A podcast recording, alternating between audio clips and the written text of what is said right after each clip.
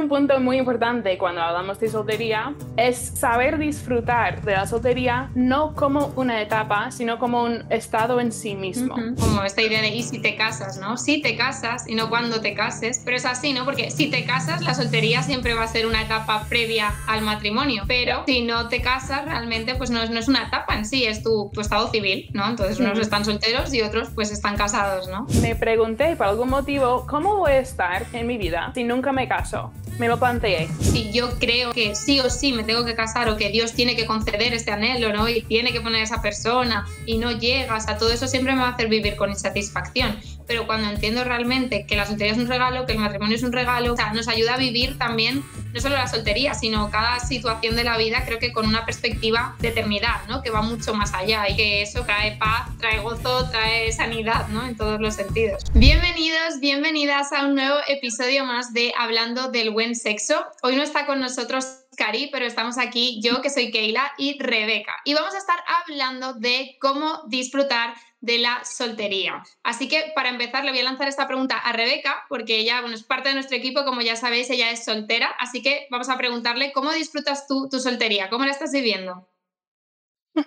Bueno, qué pregunta. Sí, yo creo que hay muchas cosas que comentar que vamos a ir comentando en este episodio.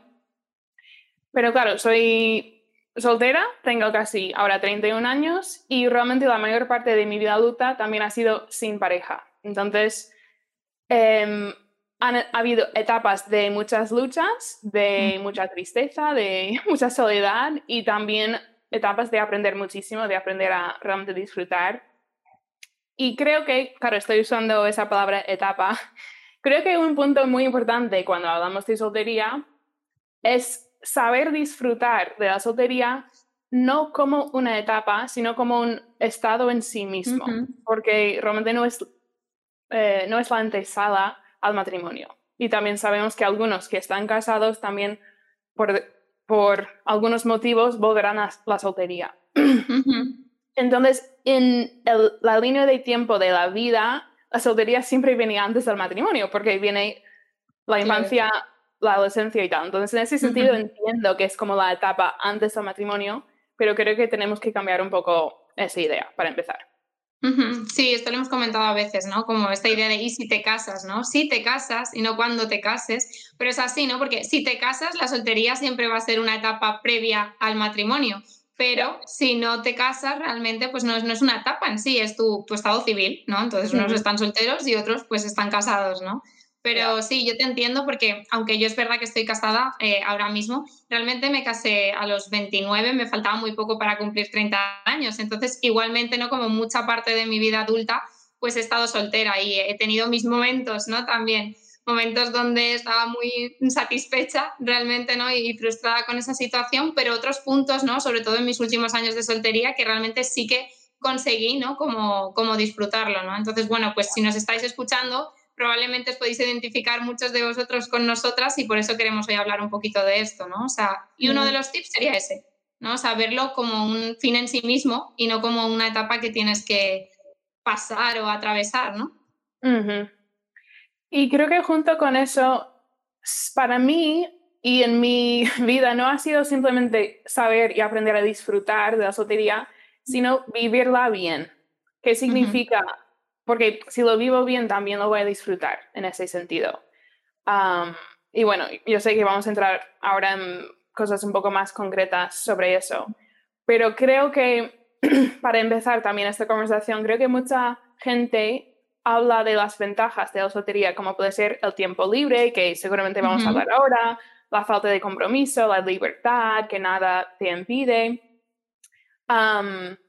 pero ahí me preocupa un poquito el egoísmo que puede entrar. Mm. Entonces yo por lo menos quiero evitar eso en mi vida, quiero evitar el egoísmo. Y entonces por eso digo que para mí es disfrutar de la soltería y vivirlo muy bien, vivir la, la etapa o ese estado de forma sana y de forma... Plena, ¿no? Como con plenitud, ¿no? Me gusta decir, disfrutar tu soltería con plenitud, ¿no? Sí. Sí, no, totalmente de acuerdo.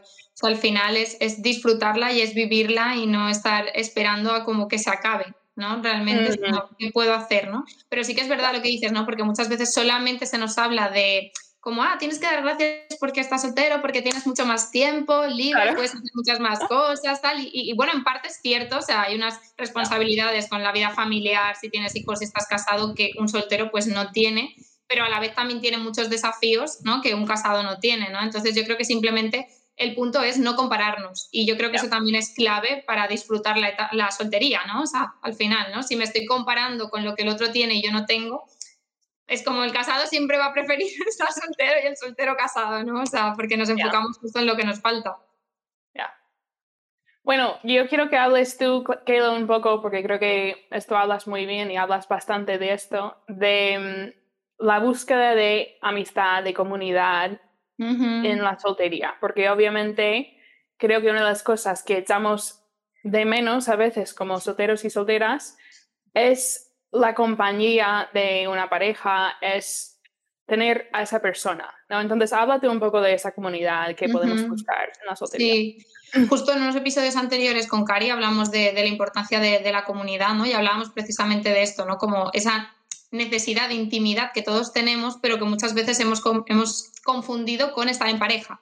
Y pensamos solamente en intimidad y pensamos que eso solo lo podemos encontrar con una pareja. Entonces es como no la tengo, pues no puedo disfrutar de intimidad, ¿no? Pero no, en realidad la intimidad es amistades, o sea, es comunidad, es compartir y eso se puede encontrar en una pareja, pero también lo puedes tener en tu iglesia, lo puedes tener con tus amigos, lo puedes tener con tu familia, ¿no? En tus círculos cercanos, ¿no? Es verdad que se trata, o sea, una amistad con la que realmente se desarrolla esa intimidad es alguien con la que puedes ser tú mismo, realmente, ¿no? Que realmente te conoce, ¿no? Esta palabra de la que tanto nos gusta hablar. Y yo creo que esa es una de las claves realmente, ¿no? Para disfrutar la soltería, precisamente, ¿no? El estar rodeados de comunidad, tener relaciones de intimidad, de cercanía, personas con las que puedes contar tus miedos, tus anhelos, tus luchas, eh, tus sueños, ¿no? O sea, que puedes hablar de todo con libertad, ¿no?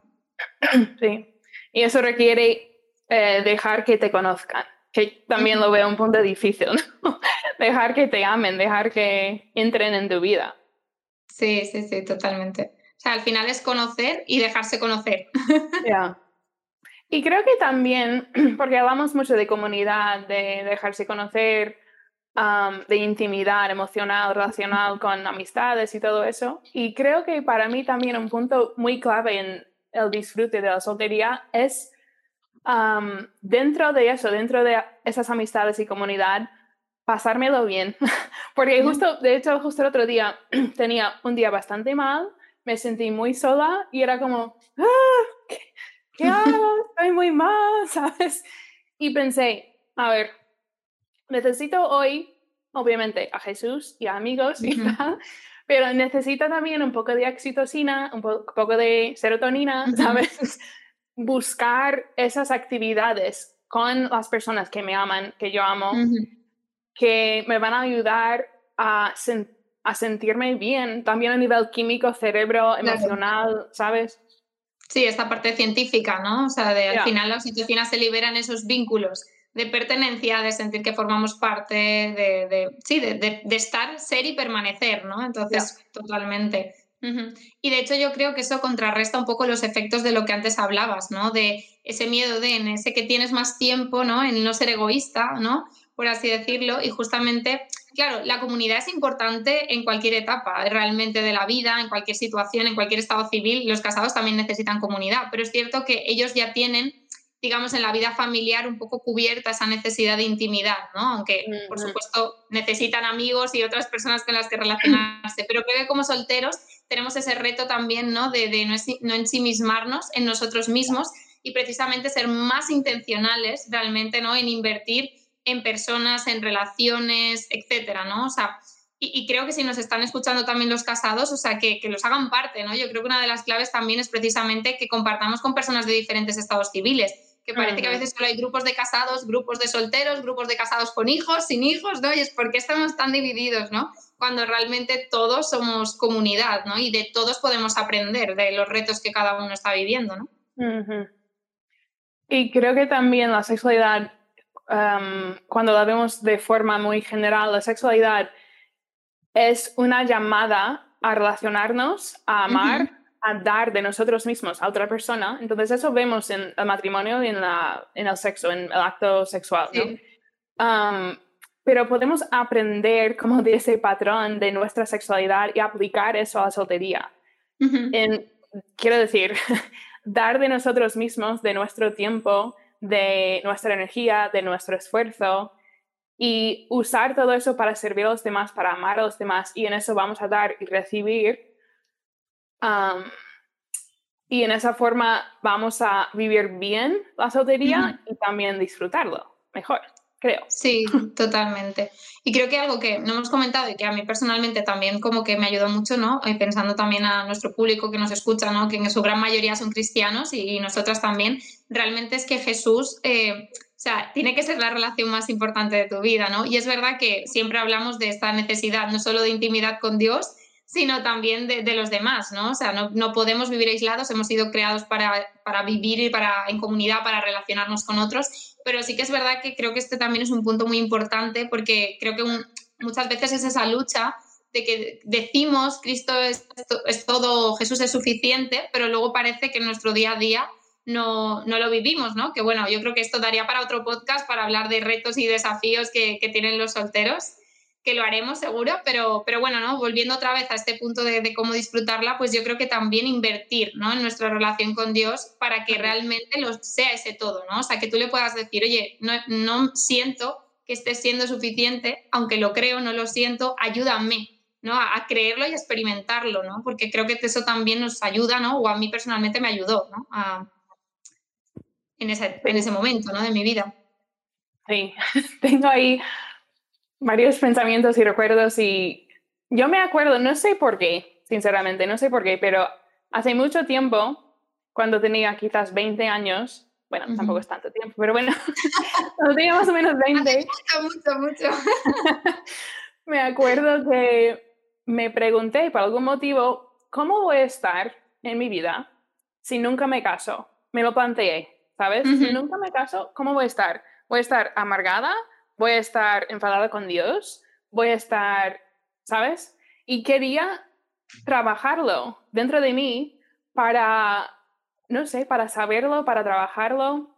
Y creo que eso realmente me ha ayudado con el paso de los años a estar bien, sabiendo que el matrimonio no es algo que, que merezco en ese sentido, como, bueno, es que me lo merezco, obviamente me voy a casar, ¿sabes?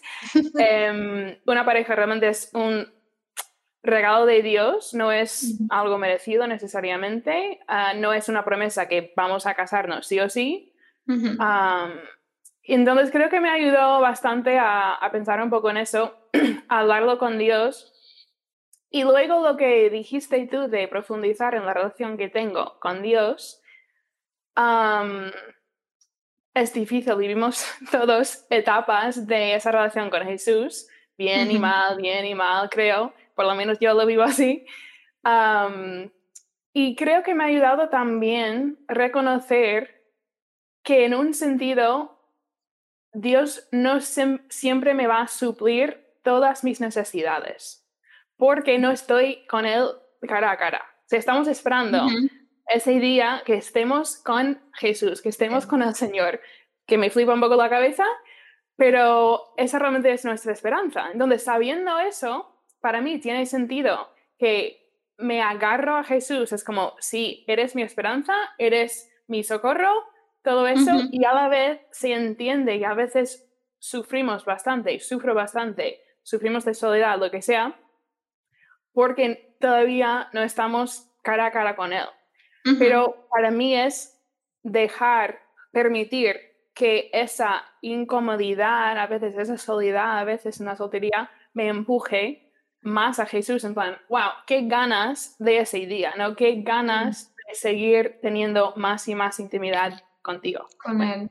Sí, yo creo que sería ¿no? como un resumen de que nuestros anhelos insatisfechos ¿no? en esta vida, que no todos, a lo mejor todos los deseos que tengamos se van a satisfacer, en él lo supliremos un día, ¿no? En, esa eternidad realmente, ¿no? Entonces sí, eh, yo creo que eso es como nos da esperanza también, ¿no? Y, la verdad que a mí eso, eh, lo que estabas comentando al principio me ayudó mucho como el plantearme esa pregunta, ¿no? ¿Qué pasa si no me caso?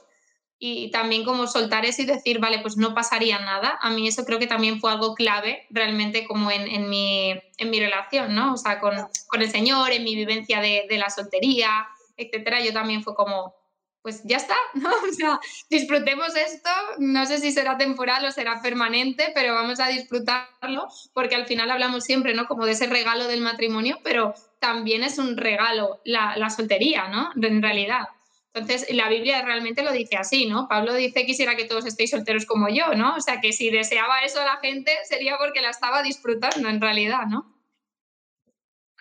Bueno, yo es que se me había olvidado, pero yo pregunté en Instagram antes cómo, ve la gente las, cómo disfrutar, cómo disfrutan de su soltería, ¿no? una persona dijo el poder servir a Dios con una disponibilidad más amplia. otro de tiempo libre, que creo que es algo que se habla bastante de, del tiempo libre, em, de poder viajar, estas cosas, más tiempo libre, me dice, para disfrutar en solo lo que a ti te, te, gusta, viajar, servir en la iglesia todo el tiempo que quieras. Bueno, esas cosas un poco. No sé si querías comentar tu otra forma de poder disfrutar bien. Sí, yo creo que algo que nos puede ayudar también es como tener una visión correcta, ¿no? De la soltería, del noviazgo, del matrimonio, de todas esas cosas, ¿no? Como cuanto más lo entendamos, realmente también, ¿no? Como que más nos va a ayudar. Y un poco es en la línea de lo que decías también, ¿no? O sea, como si yo creo, ¿no? Que sí o sí me tengo que casar o que Dios tiene que conceder este anhelo, ¿no? Y tiene que poner a esa persona y no llegas a todo eso siempre me va a hacer vivir con insatisfacción. Pero cuando entiendo realmente que la soltería es un regalo, que el matrimonio es un regalo, que quizás no todos mis anhelos se cumplen en esta tierra, ¿no? Pero tenemos esa esperanza mayor, o sea, nos ayuda a vivir también no solo la soltería, sino cada situación de la vida, creo que con una perspectiva eh, de eternidad, ¿no? Que va mucho más allá. Y yo creo que eso pues trae paz, trae gozo, trae sanidad, ¿no? En todos los sentidos. Saber un poco de lo que es el matrimonio, ¿no? Acercarnos a, parejas y a matrimonios y enterarnos de, de, qué es, claro. Porque me da tiene sus retos, o sea, es que parece que es como, ah, te casas y ya, ¿no? Y, claro. Pero sí. Bueno, yo creo que un poquito por ir concluyendo, ¿no? Como cuáles serían entonces así los tips, ¿no? En resumen, más o menos, de, lo que hemos hablado. ¿Qué dirías tú? bueno, disfrutar de la soltería, vivir la soltería de forma sana y vivirla bien. buscar comunidad, hemos dicho, buscar también relaciones sanas, dejar que me conozcan, que me amen. yo diría también, bueno, eso sí, profundizando un poco más en ese punto, de, pero ponerte, como planear para tener ese mm, refugio, refuerzo de los amigos cuando lo vas a necesitar. En plan, me, siempre me hundo en el día de San Valentín, entonces vas a planear algo con los amigos, con quien sea, con la iglesia, para ah, tener un plan para eso. ¿Qué más hemos dicho?